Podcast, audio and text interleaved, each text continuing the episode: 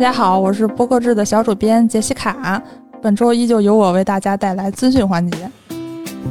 本周特殊一点，呃，没有平台动向，我们换成了营销风向。因为最近平台确实可能因为放假吧，没有什么消息。但是最近的播客投放还是不少的，所以说我就换了一个环节。然后首先呢，一个大事件就是也算是播客广告投放的老客户了，宝珀。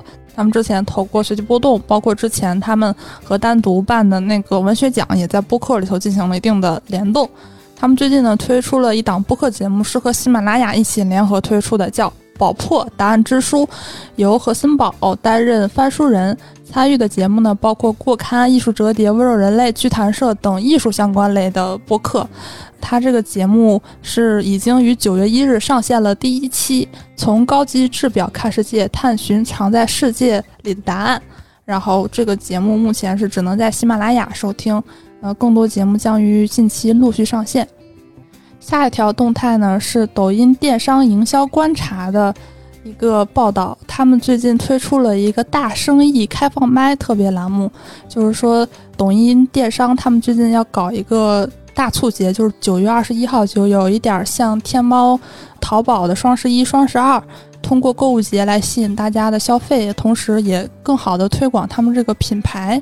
我们都知道，抖音电商在这几年是飞速崛起，然后它在播客上的投放呢，主要是通过松动早咖啡和商业外将，嗯，两档生动活泼旗下的节目进行推广。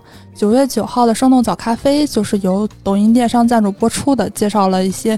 跟抖音电商相关的信息之后呢，九月十六号的早咖啡也会继续报道跟抖音电商相关的信息。同时呢，本次这个营销策划也会作为商业外将的嘉宾来分享更多的活动信息。然后是本周的播客动态。最近我们发现中欧商业评论旗下其实推出了好多档播客。最近他们上线了一档节目叫《新组织观察》。挖掘和传播中国标杆组织优秀实践，透视不同行业发展的水下冰山。此前，他们还推出了很多档节目，包括民音电波、商谈、Talk Over 等，都是商财类型，而且做的都非常优质，推荐大家收听。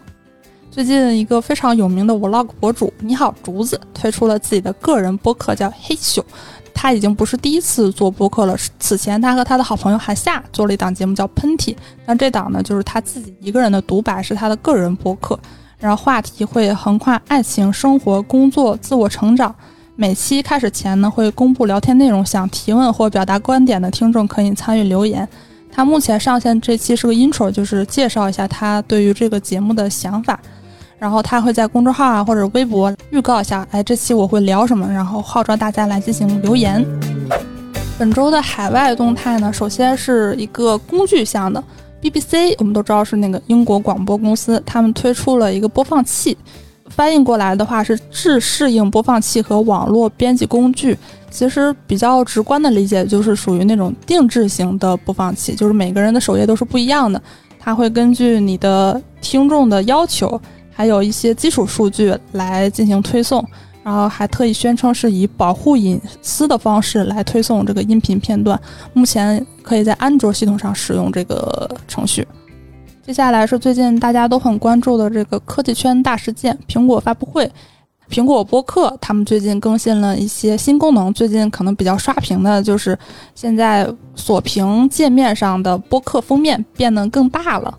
同时呢，还可以支持显示嵌入式章节图片。我不太确认中国区的有没有这个功能。就是很多播放器它是支持章节式的编辑，就是呃，如果你是用了这个功能，它就会实时的显示。就比如说播到你这个章节，它的封面就会换成这个，相当于在播客视觉上的呈现。苹果更往前走了一步。最后一条动态呢，是亚马逊音乐与法国广播电台的签约。